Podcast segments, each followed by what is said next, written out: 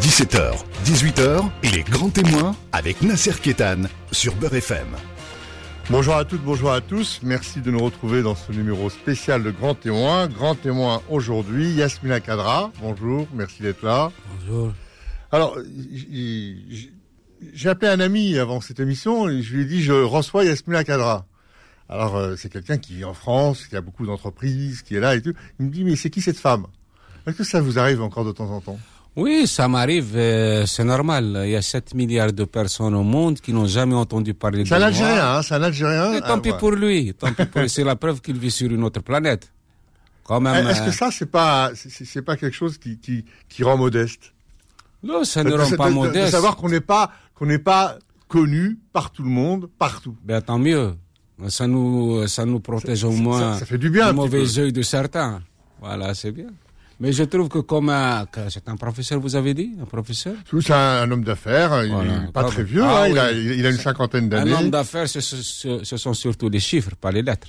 Alors, Yasmina Kadra, on va dire tout de suite, c'est les deux prénoms de votre femme, Eh oui. qui s'appelle Yamina. Euh, Oui. Le, le S a été rajouté par l'éditeur. Oui, parce que l'éditeur pensait que nous, euh, on était incapable de savoir écrire le nom, donc il nous a corrigé. Hein, C'est l'esprit colonialiste peut-être. Alors, c'est- on dit souvent derrière un grand homme, il y, a une femme, mais vous, votre femme, elle est, à Elle est côté, devant à- moi. Elle est à côté Elle- de elle est vous. devant moi. C'est Ah, moi qui ou elle est derrière- en vous. Elle est en vous. Non, non, c'est moi qui suis derrière une grande femme. Hein, à, côté ou en Parce vous, qu'il en faut vraiment cas. la connaître, c'est pas, c'est c'est quelque chose, euh, c'est une personne exceptionnelle. Et puis elle dit quelque chose de magnifique. Elle dit, tu m'as donné ton nom Pour la vie, pour la vie, et moi, je t'ai donné le mien pour la mon postérité. prénom Mais elle est intelligente aussi parce que euh, c'est moi qui écris des bouquins, mais c'est elle qui encaisse les chèques quand même. Ouais. et, et, et, euh, et- vous avez aussi cette phrase magnifique en direction des femmes. Vous dites, euh, là où le malheur déploie sa patrie, la Non, non. femme est bafouée. La femme est beaucoup Ça veut dire quoi, ça? Ben oui, si on ne sait pas respecter la femme, on ne respecte pas la vie. Mais je pense que quand on est dans une société phallocentrique ou je sais pas, macho, on, on, on est encore très loin de, de ce respect-là. Parce qu'il arrive encore des gens qui me reprochent d'avoir un pseudonyme féminin et oublient que leur mère est une femme. Donc, euh, Vous savez que embry- en- embryologiquement, Mm. le fœtus de l'embryon devient féminin. Mm. Et que le, l'apparition, là on rentre un peu dans la médecine, ça c'est un, c'est un travers de ma part parce que je suis médecin, c'est que le- le- le- l'évolution vers le sexe mâle est une non-évolution vers le sexe féminin puisque ce sont les canaux de Muller qui régressent, qui donnent normalement les, les voies vaginales féminines, etc. Et comme on est, on a le, le chromosome masculin, on, on- les canaux de Muller régressent, on, on a des, on a des, des, des- des- des- comment dire, des éléments secondaires euh, masculins.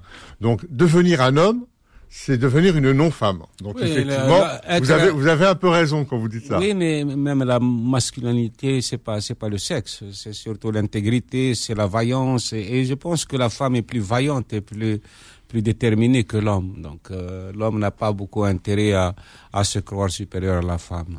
Voilà, c'est, tout ce que je veux dire. Donc, euh, le- les gens qui, qui pensent que je porte un pseudonyme, d'ailleurs, je l'ai porté dans des conditions extrêmement dangereuses. Moi, j'étais absolument certain de mourir. Quand, et je voulais laisser quelque chose à, à cette femme exceptionnelle qui m'a soutenu pendant très longtemps. J'étais euh, emprunté, emprunté ses prénoms. Mais moi, Et là où il y a de la femme, là où on promeut la femme, il y a beaucoup plus de démocratie en général.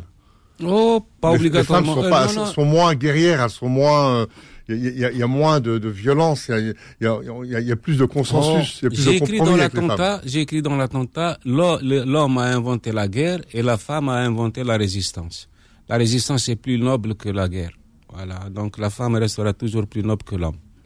Alors, vous, avez écrit, vous écrivez de- depuis l'âge de 18 ans. Vous avez fait une nouvelle, hein, et vous avez fait, vous avez écrit sous des pseudos dits divers, Oui, hein, oui, oui, oui. et parce que euh, il fallait Parce pas. que je n'avais pas la chance d'évoluer dans un pays où, où écrire euh, est quelque chose de, euh, de bénéfique à la société. Moi, j'ai évolué dans un univers où euh, le fait même de penser et écrire est une menace pour vous-même. Donc, j'ai- évolué euh, dans un espace où, qui était aux antipodes de la vocation d'écrire. Voilà. Alors, euh, j'imagine que vous que vous aimez beaucoup Tahar Jaout. Vous avez un point en commun, c'est lequel?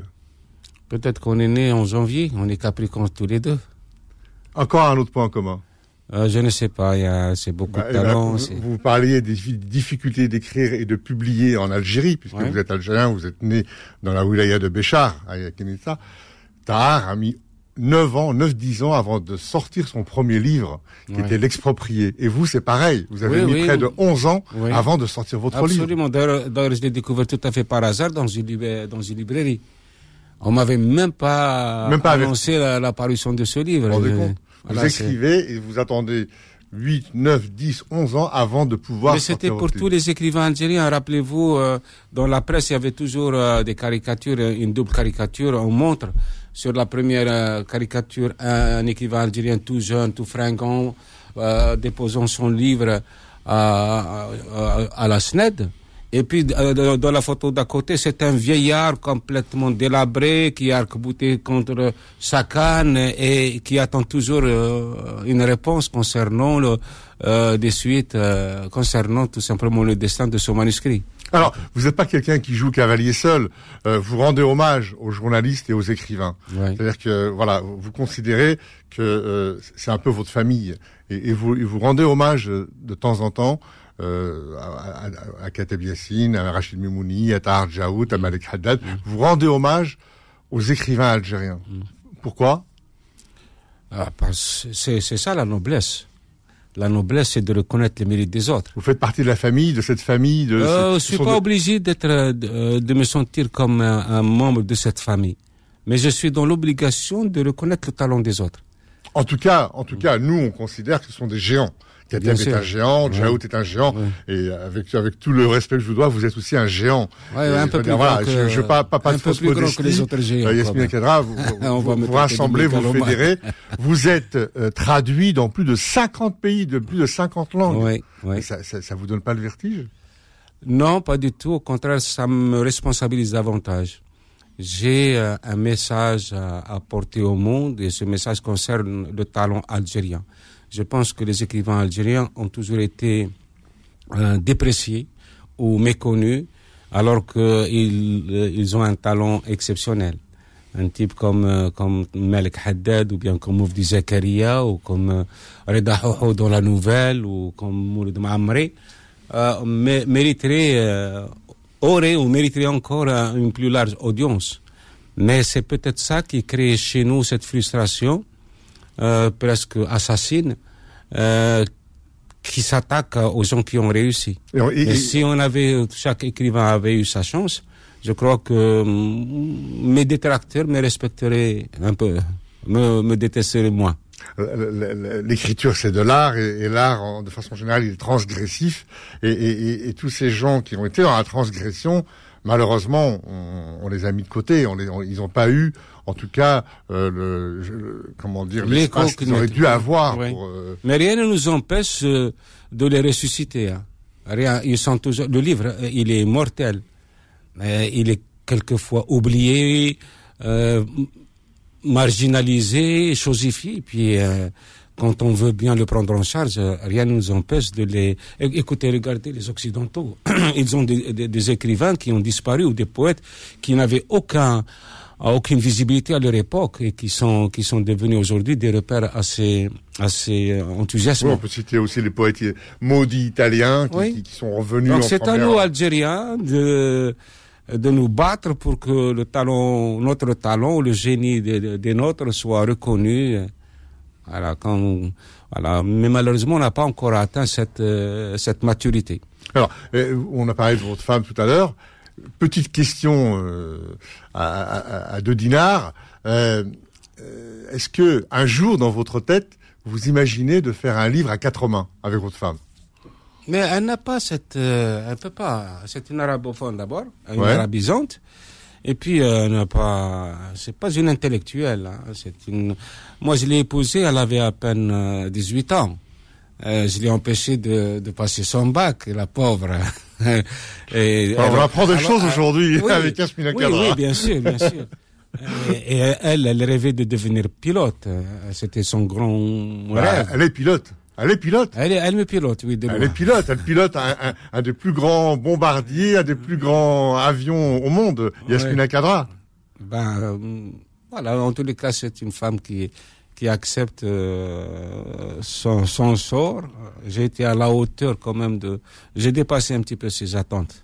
Donc, quelque part. Au début, c'était même très difficile pour elle euh, d'épouser. Et encore, c'était un mariage arrangé. Hein. À l'âge de 31, de 30 ans, j'étais toujours célibataire et je n'avais aucun succès avec les femmes. Et j'ai demandé à mon père de me trouver une épouse. Il m'a dit, j'ai un ami, on va voir. Et c'est comme ça que la pauvre, mon épouse, elle, s'attendait certainement à un prince charmant, euh, euh, parce que c'est une femme très très belle. Et, et, voilà, arrive quelqu'un des unités de, opérationnelles, il faisait 52 kilos, il était maigre et noir et moche comme un clou de charpentier. C'était pas et elle l'a adopté, et elle l'a aimé. Et, non elle, lui a, elle a mis du temps. Elle a mis du temps quand même, mais c'était à moi de lui prouver que c'était le bon choix. Et maintenant, toutes les femmes sont jalouses d'elle. En tout cas, vous en parlez avec beaucoup d'amour et de respect. On se retrouve dans un instant. Les grands témoins revient dans un instant. Beurre FM, 17h, 18h, les grands témoins avec Nasser Kétan. Toujours avec Yasmina Kadra en pilotage automatique, puisqu'on était dans le pilotage. Euh, rien ne vous prédestinait, euh, quand on regarde un peu votre histoire, un militaire euh, dans en plus dans, dans, les dans, dans les dans les organisations spéciales, dans les groupes spéciaux. Euh, votre père voulait que vous fassiez les cadets de l'armée puisqu'il avait été blessé pendant la Révolution, pendant la guerre de libération, et, et il vous destinait à voilà, c'est c'est respectable, on le comprend en tant que père. Et vous êtes devenu un militaire, vous avez été engagé contre l'horreur, contre le terrorisme entre autres, pendant ce, qu'on appelle la décennie sanglante en Algérie, grosso modo entre 90 et 2000. Et on, se dit, c'est pas possible qu'un militaire euh, puisse écrire comme ça des choses aussi belles. Moi, j'étais né pour écrire. Hein. Déjà, j'ai commencé à, à, à être très attentif à la musicalité du verbe, des mots, quand j'avais 5 ans. J'ai écrit ma première nouvelle à l'âge de 11 ans et j'ai jamais arrêté d'écrire. Hein. Au début, bon, j'écrivais en arabe. Euh, je voulais devenir poète en arabe, comme El Moutanabbi. Et puis, euh, il y a eu une bifurcation. Et j'ai opté pour la langue française. Voilà, et j'écris, j'ai toujours écrit. Euh, mon père voulait faire de moi un officier. J'avais ce que vous avez été. Oui. Moi, j'avais de respect. Nous, nous, les gens du Sahara, nous avons une vénération quasi religieuse pour nos parents. On a peur de, les décevoir et on exige, on réclame constamment leur bénédiction, le baraka.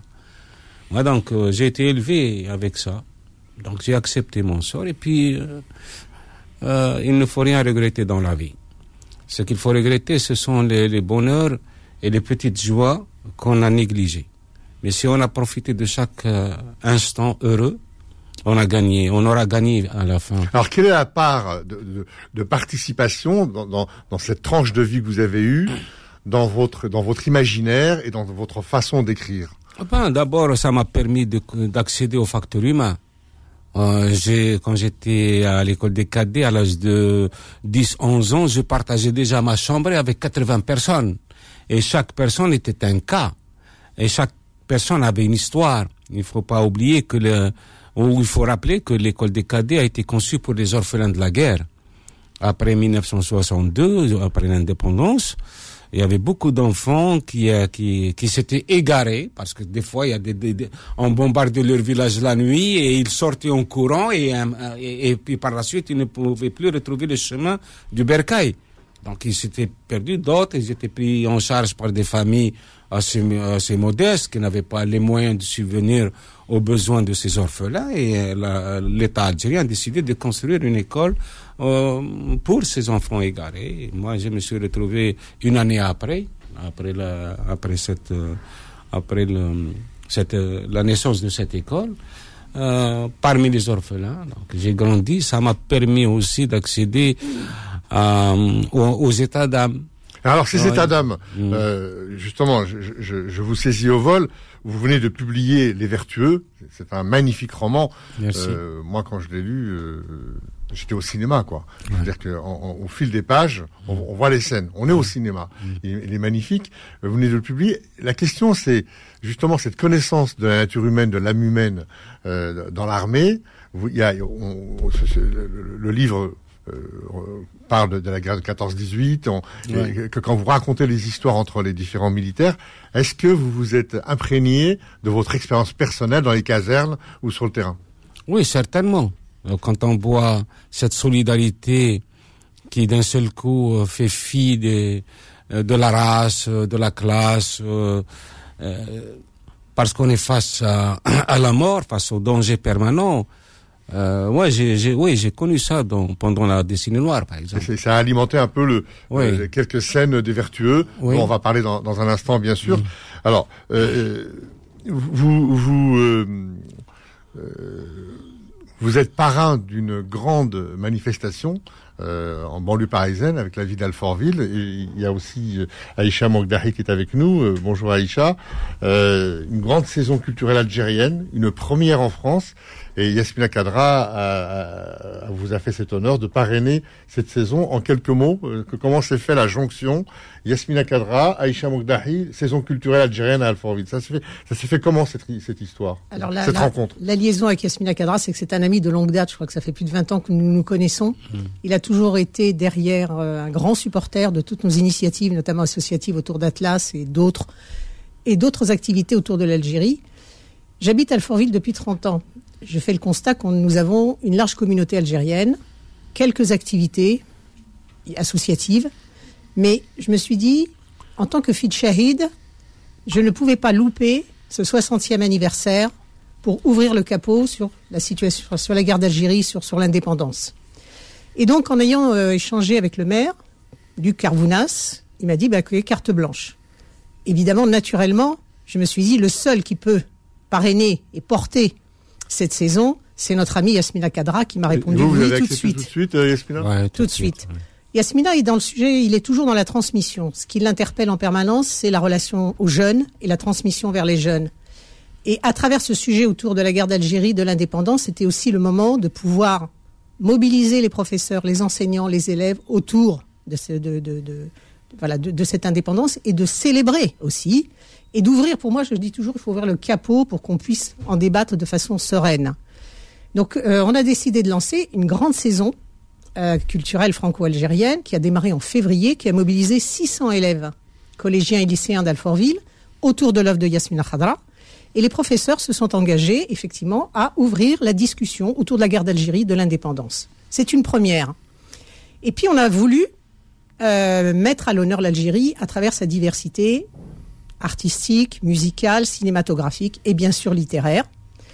Et donc, depuis le mois de février, nous avons jalonné un certain nombre d'activités et nous terminons donc le 19 novembre avec la remise des prix pour le battle littéraire pour les élèves qui vont concourir autour de l'œuvre de Yasmina Khadra. Et, et, puis Yasmina sera parmi nous euh, le 19 après-midi. Une saison culturelle, bien sûr. Bien sûr. Euh, à, à, laquelle Beurre FM est partenaire Alors, de, de voilà, c'est ce que j'allais dire, c'est que voilà, nous avons eu le soutien du maire d'Alfortville, Luc Carvounas, et je le remercie infiniment parce qu'il a été courageux de dire on va lancer une saison culturelle autour du sujet de l'indépendance. Donc je pense qu'il faut lui rendre vraiment hommage. Absolument, oui. Ça a fait des petits. Aujourd'hui, nous sommes sollicités dans différentes villes pour intervenir avec Yasmina Kadra comme parrain autour de la jeunesse, de la transmission. Et à l'IFRAE, en Ille-et-Vilaine, une exposition s'est mise en place autour des témoignages euh, des combattants français et des combattants algériens pour pouvoir. Alors, voilà. alors Yasmina Kadra, Aïcha à l'instant parlait de capot. Euh, c'est vrai que les relations entre la France, l'Algérie, la, la, révolution, la guerre, etc., ça bouillonne, ça bouillonne, ça bouillonne. Euh, récemment, toutes les initiatives prises par Emmanuel Macron, notamment le président de la République française, pour libérer les archives, le rapport Stora, etc. Ça va dans le bon sens. La rencontre euh, récente euh, du voyage en Algérie du président Macron et qui a rencontré le président Tebboune. Est-ce que tout ça, est-ce que vous pensez qu'il y a un déclic, il y a, il quelque chose qui se passe notamment en, direction de la mémoire, mais surtout des jeunes générations, parce que c'est celles-là qui sont importantes. Si ça repose sur des décisions politiques, ça devient dangereux. Je crois que les choses se font le plus normalement du monde avec des enseignants, avec des gens qui n'ont rien à voir avec euh, l'orientation politique, et c'est ça qui fait peut-être changer les choses. Moi, je crois pas beaucoup dans le politique. Euh, tout ça, c'est pour moi, c'est On parle, un- on parle beaucoup de mémoire, de mémoire Oui. partagée, de mémoire Oui, croisée, de réconciliation des mémoires. Est-ce qu'on est obligé d'attendre que les États nous donnent l'autorisation de, de convoquer ou d'interroger notre passé? Non. D'ailleurs, il y a- plusieurs historiens l'ont- raconté. Ça fait des, des, des Oui. années et des années qu'il y a des livres, qu'il y a des publications, des Absolument. romans, des livres de l'histoire. Ça, ça, on n'a pas attendu ça pour qu'il y ait une production. Oui, mais Euh, euh, euh, les promesses politiques euh, sont récurrentes. Il y a 20 ans, on parlait de la même chose, comme, euh, enfin, de- de- de- des mêmes promesses actuelles. Et je trouve que on a beaucoup d'historiens, on a beaucoup d'écrivains, on a beaucoup d'enseignants qui sont capables de euh, de léguer à, à- à notre jeunesse euh, toute la charge émotionnelle, culturelle et historique euh, de notre passé. Alors, vous- tout à l'heure, vous m'avez raconté, vous êtes un écrivain francophone. Est-ce que je suis un écrivain francophone? Non. vous êtes un Je écrivain qui suis écrit un français. écrivain algérien qui écrit en français. C'est là, là, le 60e anniversaire, 1er novembre, l'Algérie a sorti un billet de 2000 dinars en anglais. Oui. Ça vous fait quoi? Ben, Qu'est-ce que ça? Écoutez, justement, il y a un écrivain arabophone qui s'est félicité que la langue française soit complètement bannie de l'espace algérien. Et il m'a dit, comme ça, personne ne va vous lire. J'ai dit, mais je suis, vous êtes, vous êtes avec les Chinois, je suis traduit en chinois, dans les deux langues. Vous voulez euh, l'anglais, ben, je suis traduit en anglais. J'ai 14 livres traduits en anglais. Alors, où est le problème? Bon, Donc, euh, si une langue consiste à se venger d'une autre, c'est une très mauvaise opération. Mais si elle est là pour promouvoir un projet de société, ça c'est autre chose. C'est ce qui est arrivé avec la langue française et la langue et l'arabisation outrancière. On a, ramené des gens pour nous, euh, nous, apprendre l'arabe, alors qu'on était déjà des musulmans et des Algériens. Mais, euh, on a fait la promotion de l'arabe au détriment de la langue française. Et on a tout échoué. On a tout raté. Il faut savoir être généreux dans tous les projets qu'on propose à une jeunesse. Aucune langue n'est l'ennemi de, Absolument. langue. Ce sont, ouais. Et en plus, la langue française n'appartient pas à la France. Jean Amorouche, au début du siècle, Ouais. déjà au début du XXe siècle, disait la langue française n'appartient pas à la France, elle appartient à, tout, à toute l'humanité. moi, Chaque bien- langue appartient à toute Moi, l'humanité. j'aimerais bien écrire en chinois. Je suis jaloux. J'ai un ami, un grand écrivain grec qui s'appelle Petros Markaris. Et on se, on se rencontre souvent dans des, de grands festivals euh, littéraires, que ce soit en Espagne, en Grèce, en Allemagne, et partout. Et lui, il est polyglotte. Et c'est lui qui, qui, euh, qui, qui- qui devient mon interprète. Je suis jaloux parce que j'aimerais bien dire moi-même ce que j'ai envie de dire et non pas attendre que l'autre essaie de comprendre ce que je veux et de transmettre aux autres. On se retrouve langue- dans un instant. La langue, ça n'a rien à voir. Il faut que les gens comprennent une chose. La littérature, c'est une question de verbe. Elle n'a jamais été une question de langue. C'est une question de, de talent, de générosité, de savoir-faire, de sensibilité, de force intérieure. C'est ça la De sculpture des mots et de petite musique intérieure. On se retrouve dans un instant. Les grands témoins revient dans un instant.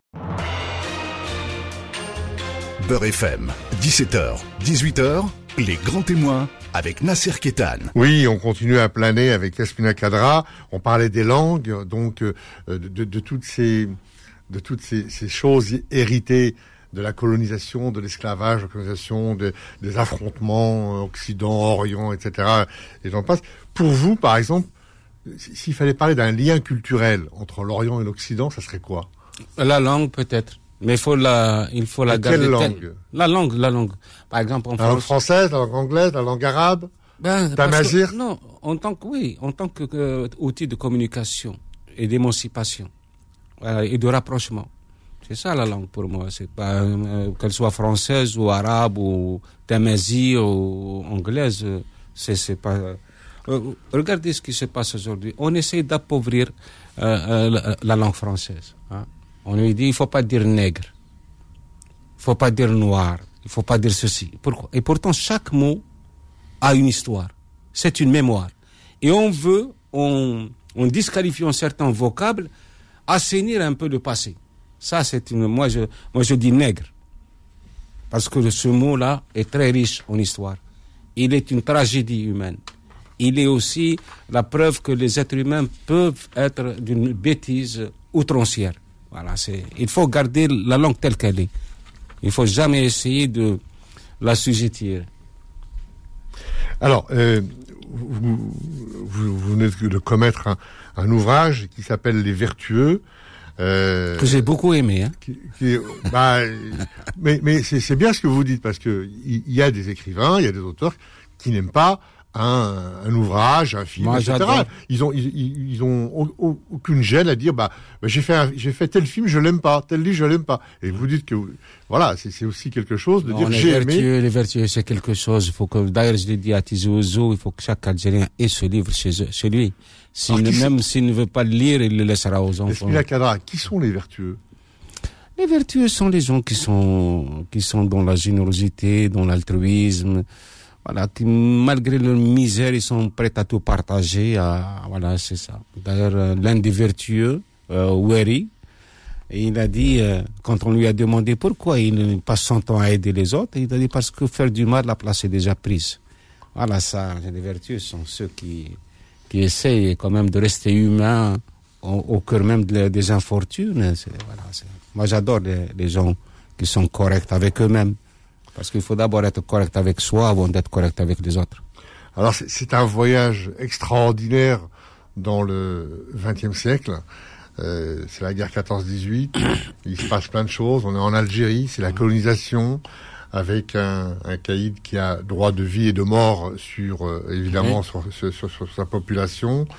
Euh, il envoie un jeune du, du, village à la place de son fils pour faire la guerre. Et, ce, et, et, il arrive à, à, ce jeune garçon tout un tas d'histoires. Donc il va faire la guerre, mmh. il revient. Il, il sera traqué, il, il, sera humilié, il sera trahi. Ouais. Voilà, il s'engage ouais. euh, contre les caïds aussi à un moment donné pour, euh, pour, pour épurer un peu la région. Ensuite, on vient il faut le pas, chercher. il faut pas, il faut pas, il faut pas raconter. Oui. Ensuite, il, est, il connaît le bagne. Alors non, il faut pas dire, il faut hein pas dire ce, ce, ce jour-là. Il faut pas, il faut rien révéler de ce D'accord, c'est extraordinaire. Ce que je voulais, c'est. J'ai vu un film là-dedans. Oui j'ai convoqué cette partie du, du 21e siècle, euh, du 20e siècle, surtout la première partie du 20e siècle, parce que c'est à partir de la guerre 1914-1918 que la notion de la nation a commencé à germer dans l'esprit algérien. Avant cette grande guerre, même si les, les, tirailleurs avaient, participé à plusieurs guerres en Espagne, en, en, Russie, en Italie, mais à partir de la Première Guerre mondiale, au retour de la Première Guerre mondiale, les premiers jalons du, nationalisme algérien ont commencé à se mettre en place. Avant, il n'y avait que des guerres tribales. Chaque tribu se battait pour son territoire. Il n'y avait pas cette euh, l'extension de, la colère à travers tous le territoire algérien. Et, et, hop, après, 1920, 21, 22, 23, ont commencé de, certains... Là, là, on a la naissance de l'étoile nord-africaine ouais. euh, en 21, 22, 23. Ouais, hein, c'est après la Première euh, Guerre mondiale. Le gros groupe de Tizi Ouzou, oui. c'était une, une, trentaine de personnes, majorité kabyle. Mm. Et puis, euh, ils ont décidé de mettre Messali Hadj à, la, à, leur tête. Mm. Et c'était l'étoile nord-africaine qui, qui s'est construite comme ça en 1923. Mais euh, vous dites quelque chose de très important dans le livre.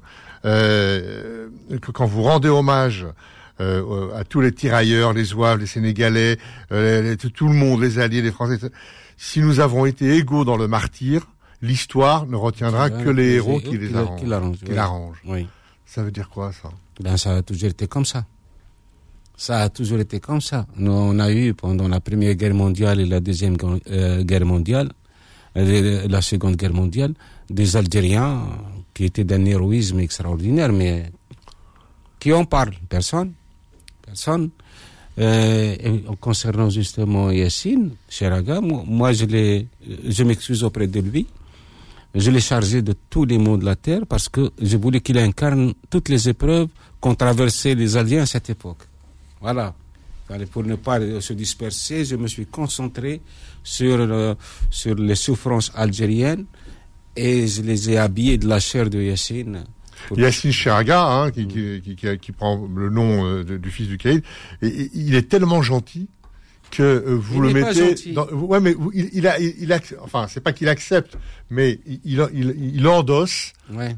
toutes tous les problèmes, il endosse tous les manteaux, il endosse toutes les vicissitudes. Ouais. Et, en fait, c'est le plus des c'est le plus grand des vertueux. Oui, euh, et ça explique un peu. euh, on n'a qu'à aller dans, dans, les, dans les villages reculés, en Kabylie ou dans le Sahara ou dans les Aurès, pour, euh, pour comprendre Yacine. Les gens sont pauvres, mais ils sont très pieux. Et, ils sont, et, et les jeunes sont élevés dans la rigueur et la droiture. Donc, euh, euh, ils savent qu'il il y a quelque chose qui pourrait, le- qui pourrait un petit peu euh, amoindrir ou tempérer euh, leur malheur, c'est justement de ne jamais accepter euh, de cohabiter avec le péché. C'est toujours de s'en de s'en éloigner. Et mon personnage, justement, c'est ça. Vous allez dans le sud algérien, vous allez ren- rencontrer aujourd'hui encore des gens qui sont tellement pieux qu'ils acceptent tout comme une espèce d'épreuve.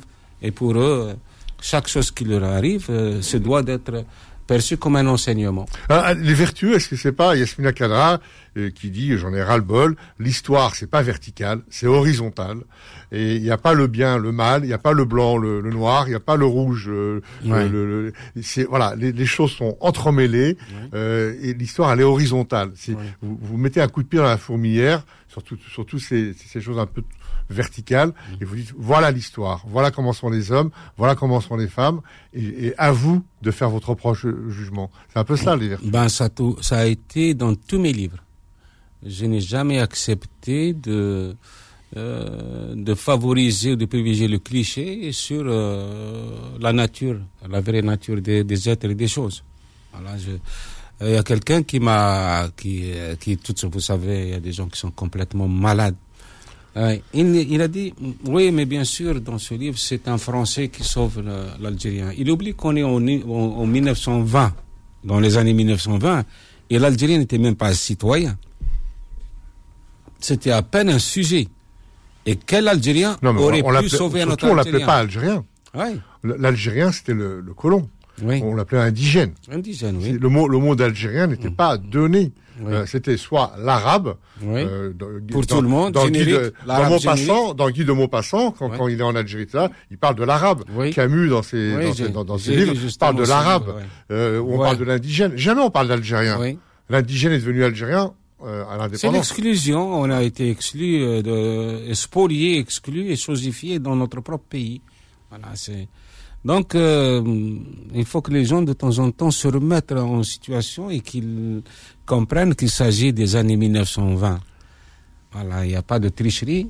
Il y a uniquement. J'ai jamais triché. J'ai pas besoin de tricher. Je suis dans le monde entier et, les gens, s'ils m'ont adopté, c'est parce que ils ont trouvé une grande part de sincérité dans ce que j'écris.